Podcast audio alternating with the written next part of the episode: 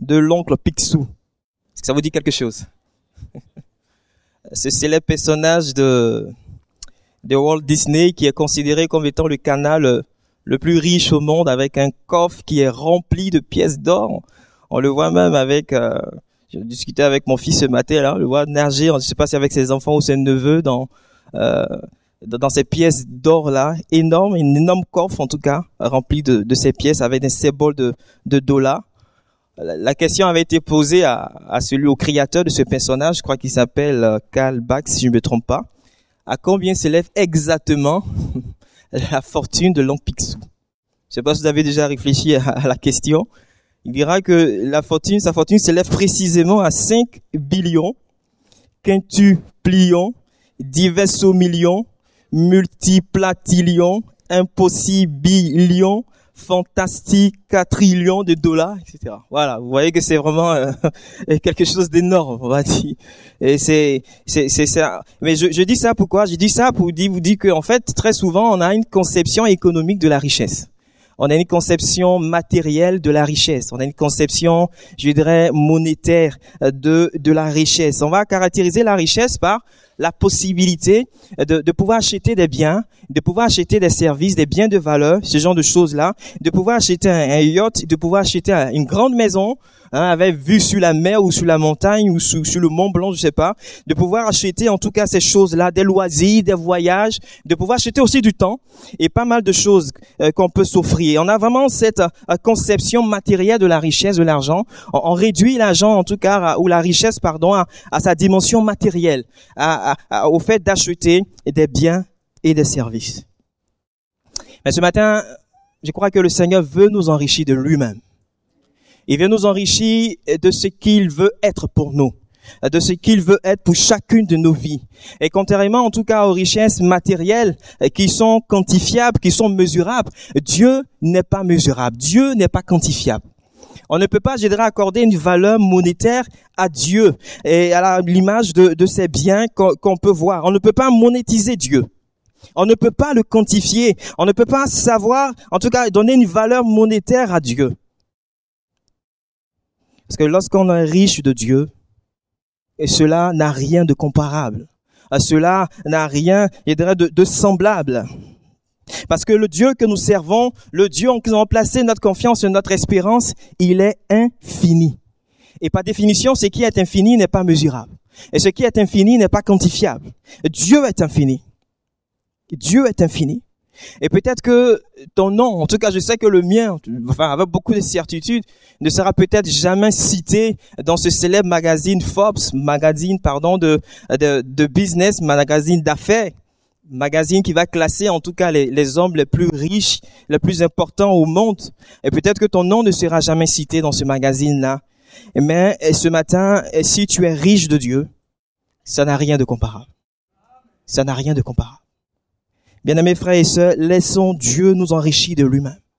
Permettons à Dieu de nous enrichir de lui-même. Parce que le Dieu que nous servons, en qui nous avons placé notre confiance et notre espérance, il est infini.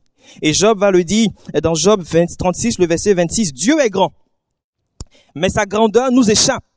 Le nombre de ses années est impénétrable. Et vous avez remarqué en lisant les Écritures, tout ce qui va se rapporter à Dieu est grand. Son amour est grand. Sa puissance est grande. Sa bonté est grande. Sa fidélité est grande. Notre Dieu est grand. Et lorsqu'on parle de, de, la grandeur de Dieu, en fait, il faut avoir en tête l'idée de l'infini de l'infini. Dieu est grand. Et par exemple, lorsque dans le psaume 103, le verset 11, il est dit ceci, mais autant les cieux sont élevés au-dessus de la terre, autant sa bonté est grande pour ceux qui le craignent. Autant les cieux sont élevés. Est-ce que vous avez déjà essayé de mesurer la distance entre les cieux et la terre? Non? Oui? J'ai essayé de fouiller rapidement sur Internet pour voir si des scientifiques s'étaient penchés sur la question ou avoir une mesure précise, exacte, en tout cas de la distance qui sépare les cieux de la terre. Et en fait, l'auteur ici compare la bonté de Dieu à cette distance-là. C'est-à-dire que si on est en mesure de trouver même une, une mesure exacte, c'est une mesure, je dirais, une distance qui est infinie. Une distance que l'homme n'est pas en mesure de calculer. Elle est infinie. Dieu est grand. Et tout ce qui se rapporte à Dieu est grand. Et la richesse dont tu les questions, se laisse enrichir de Dieu, et c'est se laisser enrichir, je d'une richesse qui est spirituelle, d'une richesse qui n'est pas matérielle, encore une fois. C'est s'enrichir de Dieu lui-même. Et la Bible nous déclare que Dieu est esprit. Dieu est esprit. Et ce qui est bien de, de noter ici, c'est que Dieu n'est pas un esprit, mais Dieu est esprit. Lorsqu'on parle du diable, de Satan, Satan est un esprit. Les démons sont des esprits. Les anges également sont des esprits. Gabriel est un esprit. Michael est un esprit. Mais Dieu est esprit. Il est esprit. Eux, ce sont des esprits qui sont dans des corps spirituels. Donc des gens, des esprits qui sont limités. Mais notre Dieu est pur esprit. Il n'a pas de corps, il est incorporel, il n'est pas limité par quoi que ce soit. Il n'est pas limité à un seul endroit. Il est une personne invisible, incorporelle, présente partout et en même temps. Le Dieu que nous servons est tout puissant et il est omnipotent. Et c'est ce Dieu-là qui veut nous enrichir de lui-même. Qui veut nous enrichir de lui-même. C'est une richesse qui est éternelle. C'est une richesse qui ne va pas, je dirais, varier en fonction de la loi du marché, en fonction de l'offre et de la demande. Suivant que l'offre est importante, la demande est importante, etc., la valeur change à chaque fois. Ce n'est pas une question de cas 40, etc. Mais c'est une richesse qui est éternelle. Sa valeur est garantie pour l'éternité parce que Dieu ne change jamais. Dieu ne change jamais. Et c'est vraiment important pour nous de, de nous laisser, je dirais, enrichir, enrichir de Dieu lui-même, enrichir de ce que Dieu veut être pour nous. Paul dira dans Philippiens 3, le verset 8, et même je regarde toutes choses comme une perte. À cause de l'excellence de la connaissance de Jésus-Christ, mon Seigneur, pour lequel j'ai renoncé à tout et je le regarde comme de la boue afin de gagner Christ. On serait tenté de dire, mais Paul, tu as déjà gagné Christ. Du moment où tu l'as dans ton cœur, comme ton Seigneur et ton Sauveur. Mais ici, en lisant ce verset et, le temps auquel le verbe est, employé, le verbe gagner ici, c'est comme si pour Paul encore, Paul s'efforce encore aujourd'hui de gagner Christ. De gagner Christ. Bien aimés frères et sœurs, pour nous, c'est important, je dirais, de, de laisser continuellement le Seigneur nous enrichir. On l'a accepté comme notre Seigneur et Sauveur, mais aujourd'hui encore, le Seigneur veut nous enrichir de lui-même. Il veut continuer à nous enrichir de lui-même. Et à l'image de Paul, il faut que nous efforçons encore de, de toujours gagner Christ, à toujours nous laisser enrichir par Christ, toujours nous laisser enrichir par ce Dieu grand, ce Dieu merveilleux, ce Dieu à qui rien n'est impossible. Et dans le texte que nous avons lu, le Seigneur vient d'abord, d'abord dans un premier temps pour s'adresser, il s'adresse à Abraham, et il vient dans un premier temps pour faire taire les craintes et les doutes qui sont dans le cœur d'Abraham. Il dira, Abraham, ne crains point. Ne crains point. Moi, je suis ton bouclier et ta très grande récompense. Ne crains point. J'ai envie également ce matin de te dire, ne crains point. Ne crains point parce que l'éternel est ton bouclier et ta très grande récompense. Il veut t'enrichir de lui-même il veut t'enrichir de sa personne. Ce matin, ne crains point. De quoi Abraham avait-il peur? Qu'est-ce que Abraham craignait? Le texte, en tout cas, ne nous dit pas. Mais on peut supposer que, quand on voit un peu le, contexte, surtout au chapitre 14, Abraham va livrer, pardon, bataille contre le roi Kedor euh, Laomé et ses alliés. Ce roi-là euh, s'était levé contre les rois de Sodome et de Gomorre et d'autres nations et il avait pillé ces nations-là. Et en pillant ces nations, il est parti également avec le neveu d'Abraham, Lot. Abraham a eu l'information. Il a monté une équipe. Ils se sont organisés et ils sont allés combattre ce roi et ses alliés. Ils ont été vainqueurs. Lot a été libéré. Les richesses qui avaient été pillées de Sodome et Gomorrhe ont été récupérées.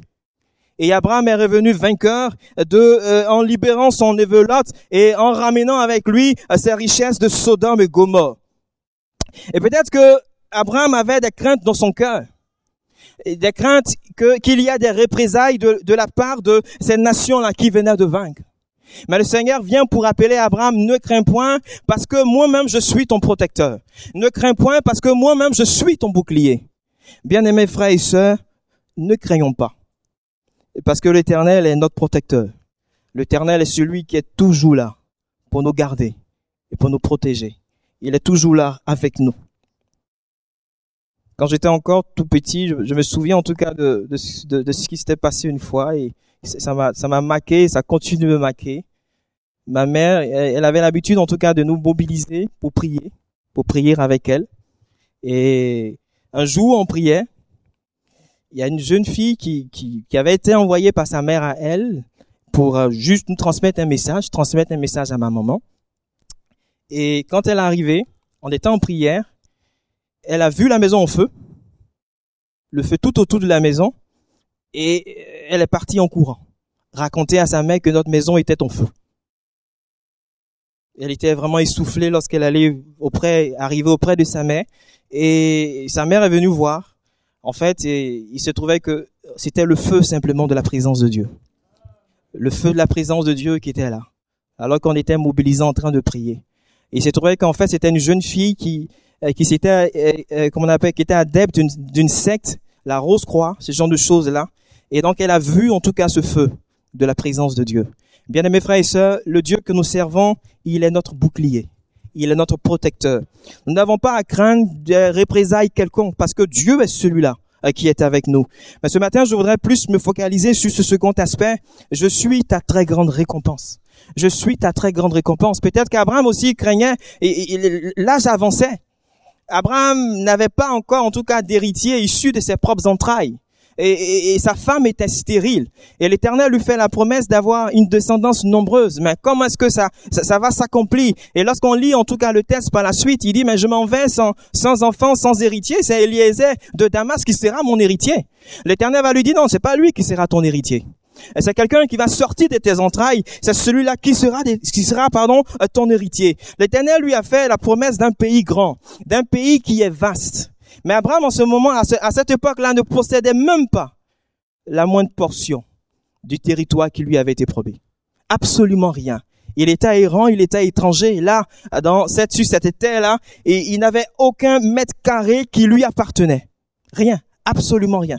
C'est plus tard, lorsqu'on va lire Genèse chapitre 23, lorsque Sarah va mourir, que Abraham va acheter une grotte dans euh, la grotte de Macpéla, dans Genèse 23, dans le pays de Franc, en présence des enfants de Heth. Donc on peut dire, c'est à partir de là qu'il a commencé, je dirais, à avoir quelque chose qui était, euh, qui, était à lui, qu'il avait acheté et qui lui appartenait. Abraham avait peut-être des craintes, des doutes par rapport à l'accomplissement de la promesse de l'Éternel promesse d'une descendance nombreuse, promesse d'un territoire vaste. ce matin, je ne sais pas quels sont tes doutes, quelles sont les craintes dans ton cœur. Peut-être que comme Abraham, il y a des doutes, des craintes dans ton cœur, des craintes en rapport, euh, en rapport avec ton avenir, de quoi mon lendemain sera fait, des craintes en rapport avec ta situation financière. Parfois, lorsqu'on regarde un peu à, notre compte bancaire, il y a, enfin, il y a plus de, points négatifs que, que de points positifs à plus de, de sorties que, que d'entrées, etc., à notre situation sociale, à notre état de santé, bien-être, etc., etc. La crainte qui envahissent notre cœur et parfois on se demande, mais où j'en suis finalement? Est-ce que je peux encore espérer en Dieu? Est-ce que je peux encore m'attendre à lui pour agir dans ma vie, pour agir dans ma situation, pour faire telle ou telle chose? Est-ce que Dieu entend quand je crie à lui? Est-ce que Dieu m'entend? Parfois des questions comme ça que nous nous posons. Mais ce matin, le Seigneur veut faire taire ses craintes. Il veut faire taire ses doutes. Et comme il a dit à Abraham, ne crains point. Il veut faire taire ses craintes et ses doutes parce qu'il veut t'enrichir de lui-même. Il veut t'enrichir de ce qu'il veut être pour toi.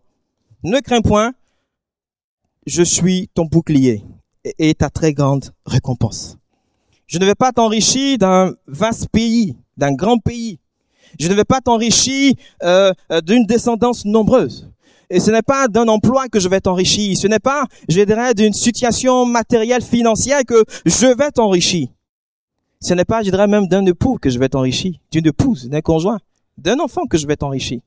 Mais je vais t'enrichir de ce qu'il y a de plus précieux, de ce qu'il y a de plus grand, de plus merveilleux. Je vais t'enrichir de moi-même. Je vais t'enrichir de ma personne. Même si actuellement tu es sans enfant, Abraham, mon serviteur, même si actuellement euh, tu t'attends à ce que ce soit Eliezer qui hérite de toi, mais c'est moi-même qui vais t'enrichir. Je vais t'enrichir de moi-même.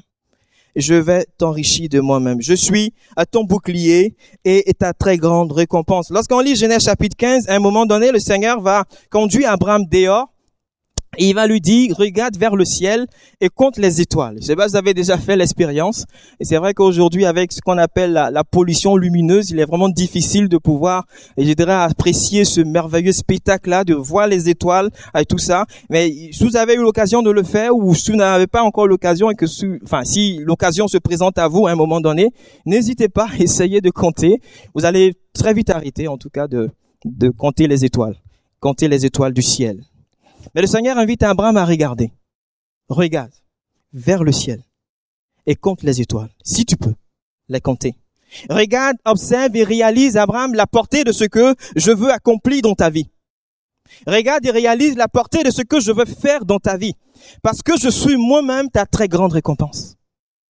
Je suis moi-même ta très grande récompense. Il dira par la suite, telle sera ta postérité. Tel est mon but, tel est mon plan, tel est mon rêve, tel est mon dessein, tel est mon projet pour ta vie, ce que je veux réaliser pour toi. Et peut-être que cela te semble impossible, peut-être que cela te semble euh, démesuré, euh, trop beau, trop grand. Pourquoi? Pour être vrai. L'Éternel va dire ensuite à Abraham dans Genèse 15, le verset 7, Je suis l'Éternel qui t'a fait sortir dur en Chaldée pour te donner possession de ce pays. J'ai été capable de te faire sortir dur en Chaldée. J'ai été capable de te faire sortir de l'esclavage du péché. J'ai été capable de te faire sortir de l'esclavage des puissances des ténèbres. Je n'ai pas changé. Je suis le même hier, aujourd'hui et éternellement. Je suis encore capable de conduire chaque événement de ta vie, chaque situation de ta vie. Je suis encore capable de le faire. C'est pourquoi ce matin, ne crains point. Ne crains point parce que je suis moi-même ta très grande récompense. Vous savez, ce n'est pas la première fois que ce mot crainte ou le mot euh, peur apparaît dans les Écritures. Dans Genèse 3, le verset 10, il est question d'Adam qui a eu peur lorsqu'il a entendu la voix de l'Éternel. Parce qu'il était nœud, nous dit la parole de Dieu. Par contre, c'est la première fois que l'expression de crains point apparaît dans les Écritures lorsque Dieu s'adresse ici à Abraham. Et cette expression va se répéter 364 autres fois par la suite dans les Écritures. Donc soit au total 365 fois. Et donc soit en moyenne une fois par jour. Le Seigneur te dit ne crains pas aujourd'hui. Demain encore, ne crains pas. Le surlendemain, ne crains pas. Pour chaque jour, ne crains pas. Parce que lui, il est ta très grande récompense il est à très grande récompense. S'enrichir de Dieu, c'est, je dirais, c'est, renoncer aux offres du monde. S'enrichir de Dieu, c'est renoncer à la richesse du roi de Sodome. On va en parler un peu tout à l'heure. S'enrichir de Dieu, c'est renoncer au butin de Sodome, au butin du monde. Parce que Abraham, lorsqu'il a été vainqueur et qu'il a ramené les richesses de Sodome, le roi de Sodome va lui dire, prends les richesses pour toi et donne-nous les hommes garde la richesse pour toi et donne-nous les âmes. Et bien souvent, lorsqu'on fait pas attention, l'ennemi, il nous trompe de la sorte avec les richesses de ce monde. Et, lui, il veut s'accaparer des âmes. Il veut s'accaparer des vies. Bien-aimés frères et sœurs, laissons-nous enrichir de Dieu lui-même. Laissons-nous enrichir de Dieu lui-même. Le roi de Sodome va lui faire la proposition, mais Abraham va jurer devant l'Éternel qu'il ne prendra rien. Absolument rien même pas une toute petite partie, mais absolument rien de ce qui appartient au roi de Sodome. Il va carrément refuser, rejeter les richesses qui lui ont été proposées par le roi de Sodome. Parce qu'il a dit simplement, si j'accepte les richesses du roi de Sodome, toi, le roi de Sodome, tu diras après que c'est moi qui t'ai enrichi, c'est moi qui t'ai enrichi, toi, Abraham. Il avait, et le roi de Sodome allait s'attribuer le mérite d'avoir enrichi Abraham l'Éternel voulait être le seul à être la très grande récompense d'Abraham, pas la récompense du roi des Sodames. Abraham a rejeté euh, cette offre, Abraham a rejeté cette proposition. Bien aimés frères et sœurs, ne nous laissons pas enrichir par le roi des Sodames. Parfois les propositions du roi des Sodames sont alléchantes. Le butin impressionnant. Et quand on le voit, c'est tellement si beau et quand on réalise à, notre besoin, notre situation, on s'est dit, je, vais juste prendre une toute petite partie, etc. Et, et bon, le reste, c'est pas grave.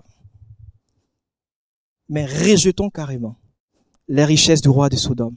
N'acceptons absolument rien de ce qui appartient au roi de Sodome.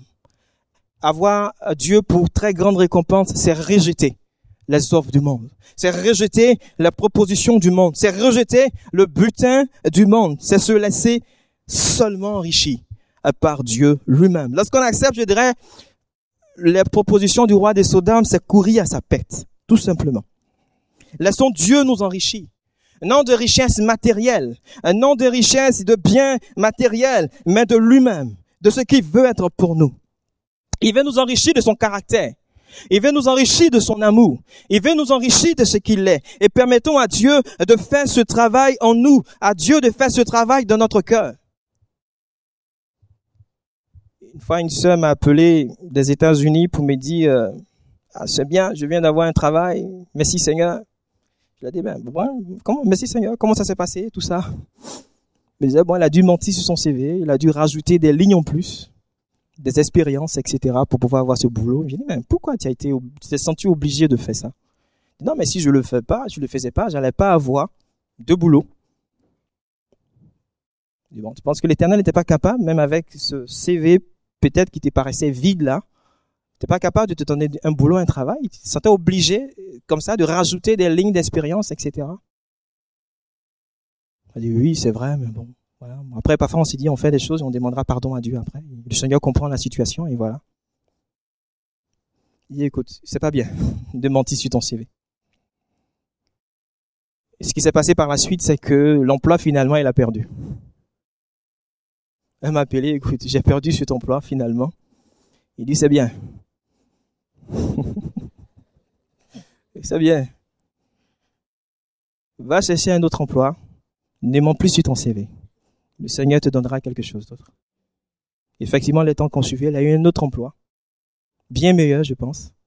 Elle a même été promue par la suite. Lorsqu'on se laisse enrichir de Dieu, ça n'a rien de comparable. Il faut refuser toute compromission. Il faut refuser, je dirais, de se lancer enrichi par le roi de Sodome. Parfois, qu'est-ce qu'on n'est pas prêt à faire?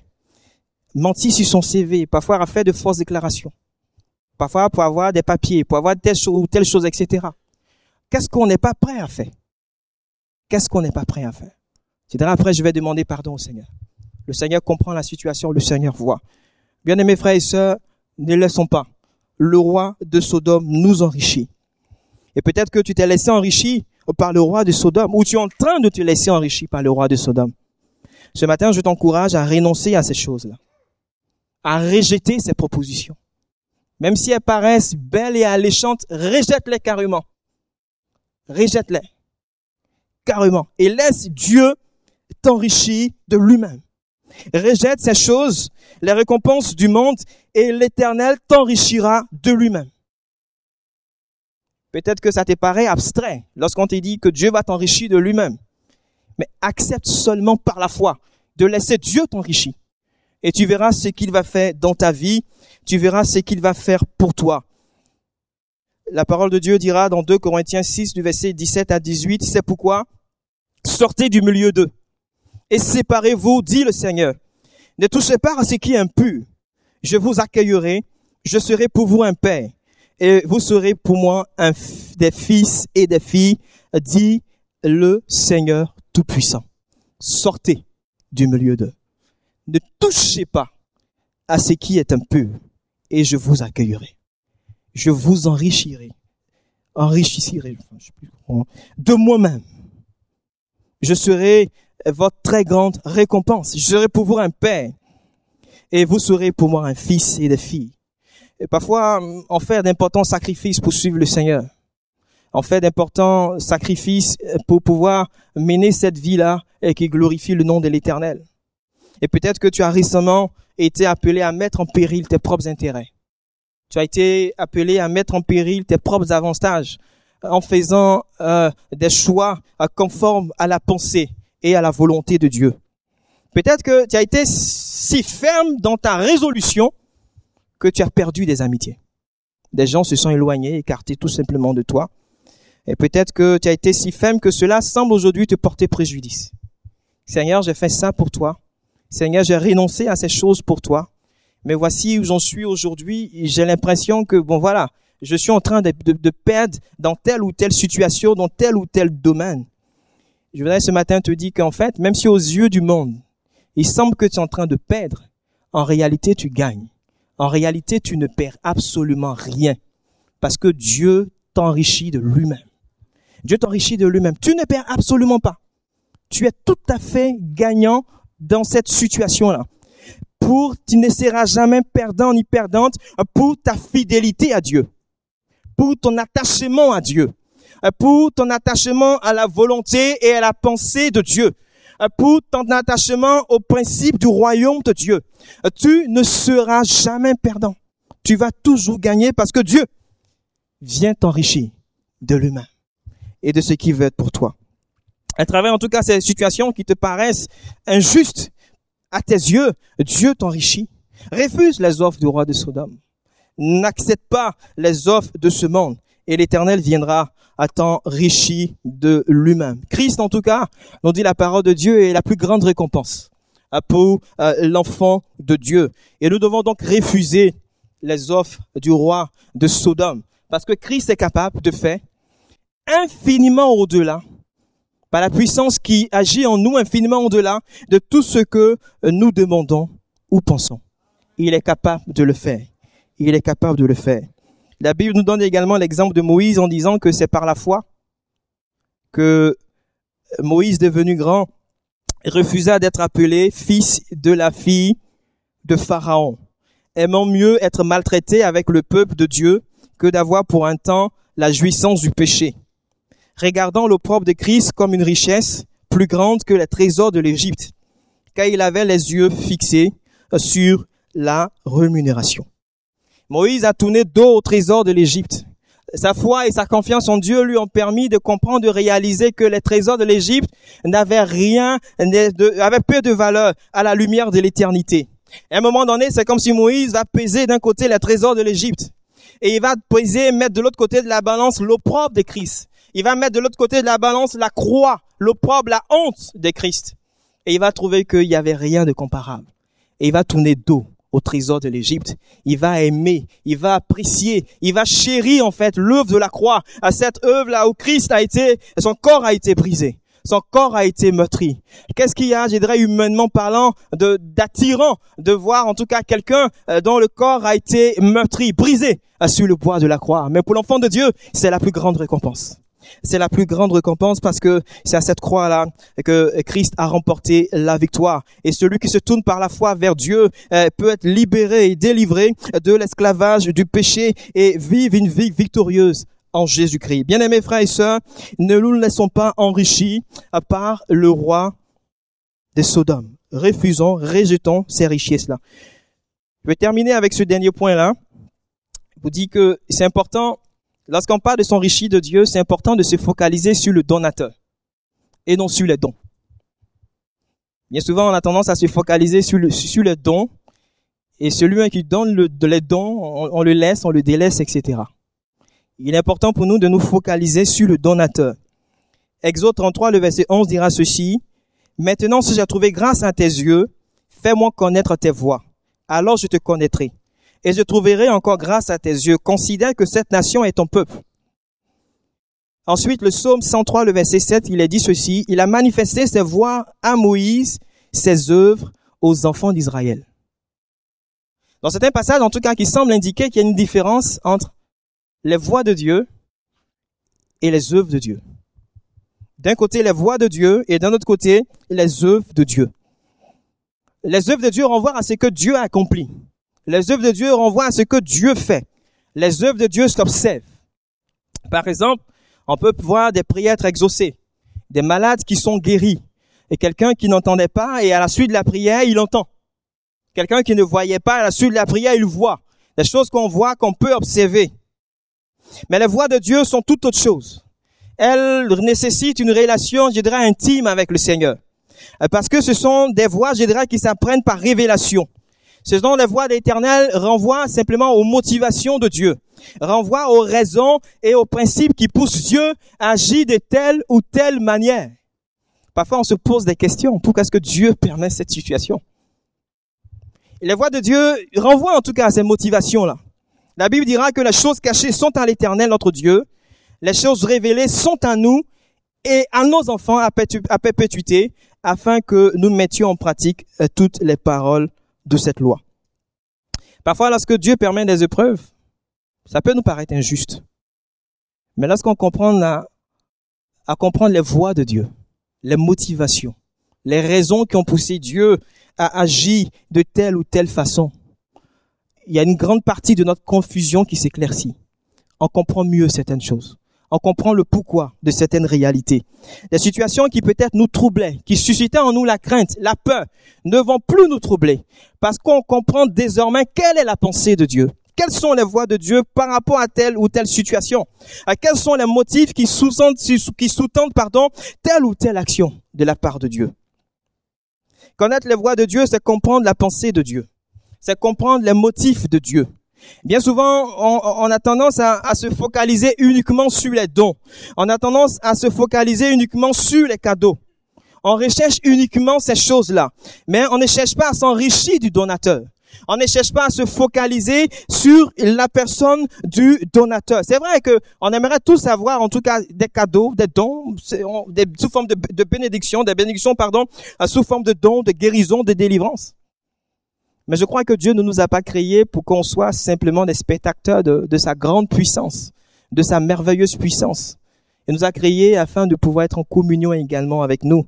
Il nous a créés afin qu'on puisse le connaître en tant que personne et être en communion, en une communion, intime avec lui.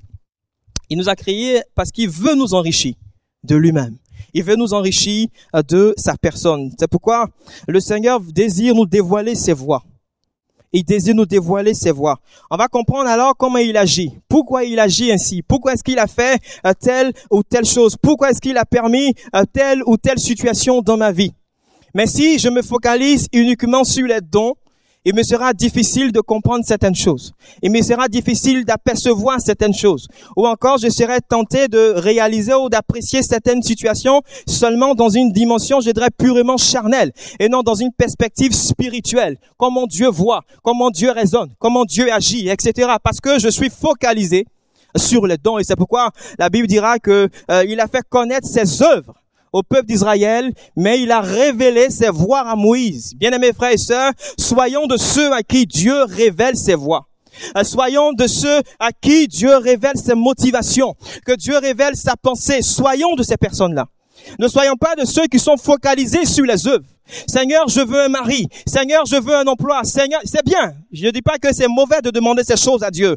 Mais d'abord, focalisons-nous sur la personne de Dieu. Focalisons-nous sur Dieu seul. Laissons-nous enrichir de Dieu. Laissons-nous enrichir de sa personne. Laissons-nous enrichir de ce qu'il veut être pour nous. Laissons-nous enrichir de Dieu. C'est vrai que parfois on pourra citer peut-être cette prière, mais Seigneur, tu as dit lorsqu'on prie, euh, enfin, donne-nous aujourd'hui notre pain quotidien, mais lorsqu'on voit la prière de Jésus, il dira d'abord notre Père, notre Père. Il nous invite à cette relation-là, d'abord, avec lui. Le connaître lui d'abord. Connaître ses voix. Connaître d'abord sa pensée nous laisser enrichir de lui. Et c'est plus tard dans la prière là que, donne-nous aujourd'hui notre pain quotidien. Dieu veut nous enrichir de lui-même.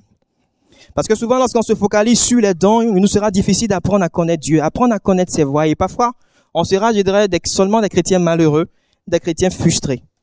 Il est important pour nous de nous focaliser sur la personne de Dieu. C'est comme si Moïse disait, je veux te connaître. Je m'intéresse à toi en tant que personne. Je veux me laisser enrichir par toi. Montre-moi ce que j'ignore au sujet de tes attitudes, de tes desseins, de tes voix. Aide-moi à comprendre comment tu penses, ce qui te motive et pourquoi tu permets certaines choses. Moïse avait réalisé simplement que connaître la voix de Dieu lui procurait de plus grandes richesses, de plus grandes bénédictions. Bien-aimés frères et sœurs, laissons-nous enrichir de Dieu. Apprenons à connaître ses voix. Je vais terminer euh, en disant que bon, peut-être que je vais pas, je vais pas forcément pouvoir en parler, mais bien juste dire un mot là-dessus, les voies de Dieu, on peut les apprendre simplement en disant que par l'action du Saint-Esprit, nous pouvons apprendre les voies de Dieu. Euh, dans 1 Corinthiens 2, du verset 10 à 12, où les questions, où il est dit que l'Esprit, le Saint-Esprit sont tout, même les profondeurs de Dieu. Ils sont tout, même les profondeurs de Dieu. Il dira, qui donc parmi les hommes euh, connaît les choses de l'homme si ce n'est euh, l'Esprit de Dieu qui est en lui? De même, personne ne connaît les choses de Dieu si ce n'est l'Esprit de Dieu. Or, nous avons reçu nous n'avons pas, pardon, reçu l'esprit du monde, mais l'esprit euh, qui vient de Dieu, afin que nous connaissions les choses euh, que, Dieu nous a données par sa grâce. Nous avons en nous le Saint-Esprit. Et ce Saint-Esprit-là, il sonde tout, même les profondeurs de Dieu. Il peut prendre en tout cas ce qui est dans le cœur de Dieu. Il peut prendre la pensée de Dieu, les motivations qui sont dans le cœur de Dieu et nous les communiquer. Tout simplement, euh, si on se laisse conduire par le Seigneur, par son esprit. En conclusion, je veux lire simplement ce passage d'Apocalypse 3, le verset 17, où les questions de l'église de Laodicée. Laodicée qui était une église, je dirais, qui était autosuffisante. Je dirais aussi, gardons-nous d'être autosuffisants en tant que personne. Gardons-nous d'être autosuffisants en tant qu'église. Gardons-nous d'être autosuffisants en tant que mouvement à l'image de l'église de Laodicée. Elle se suffisait à elle-même. Et elle ne voyait pas la nécessité de se laisser enrichir de la personne du Seigneur. Le Seigneur dira dans Apocalypse 3, 17, parce que tu t'es dit, je suis riche, je me suis enrichi, je n'ai besoin de rien. Et parce que tu ne sais pas que tu es malheureux, misérable, pauvre, aveugle, nu, etc., etc. Et le Seigneur viendra proposer trois choses, trois solutions à l'église de Laodicée. Il va proposer à l'église de Laodicée d'acheter euh, de l'or éprouvé par le feu. Et non l'or du roi de Sodome, mais l'or qui appartient au Seigneur, l'or qui vient du Seigneur. Se laisser enrichir seulement par lui. L'or que le Seigneur te propose ce matin peut t'enrichir pleinement et ce n'est pas l'or de Sodome et Gomorre. Le Seigneur va proposer également des vêtements blancs. Et garder, en tout cas, en tant que nous, enfants de Dieu, garder nos vêtements blancs, euh, c'est refuser de se compromettre. Euh, c'est refuser la richesse du roi de Sodome. C'est refuser les offres de ce monde-là. Gardons nos vêtements blancs. Il va proposer également un colis pour oindre les yeux. Pour dire que c'est vraiment important pour nous de réaliser continuellement notre besoin de Dieu notre besoin de Jésus-Christ et de nous laisser continuellement enrichir de lui. Jette l'or dans la poussière, l'or d'Orphie parmi les cailloux des torrents, et le Tout-Puissant sera ton or, ton argent, ta richesse. Nous voulons ce matin, notre Dieu, te bénir et te glorifier. Nous voulons te dire merci, car Seigneur, à toi, rien n'est impossible. Seigneur, nous, nous, voulons, nous voulons nous laisser enrichir de toi-même. Nous te prions ce matin, notre Dieu, de nous accorder ta grâce et de nous aider, notre Père. Et même si on a parfois l'impression d'être perdant parce que on a refusé la proposition du monde. Seigneur, merci ce matin d'encourager mon bien-aimé, ma bien-aimée, notre Dieu, qui passe, notre Dieu, pas des craintes, pas des doutes. Et merci ce matin, notre Dieu, de le rassurer, de la rassurer. Parce que notre Père, toi, tu es sa très grande récompense, notre Père. Ce matin, merci notre Dieu de nous fortifier et de nous encourager, notre Père, de nous donner d'avoir, notre Père, les yeux fixés sur toi seul, d'avoir, notre Dieu, notre Père, cette soif de te connaître, toi, le divin donateur, notre Père, et que nous soyons pas de ceux-là qui se focalisent sur les dons, mais de ceux qui se focalisent sur le donateur, notre Père. Ce matin, nous avons besoin, Jésus, de ta grâce et de ton soutien. Merci de nous fortifier, Seigneur, et de donner gloire à ton nom dans nos vies. Sois béni, Père, au nom de Jésus-Christ. Amen.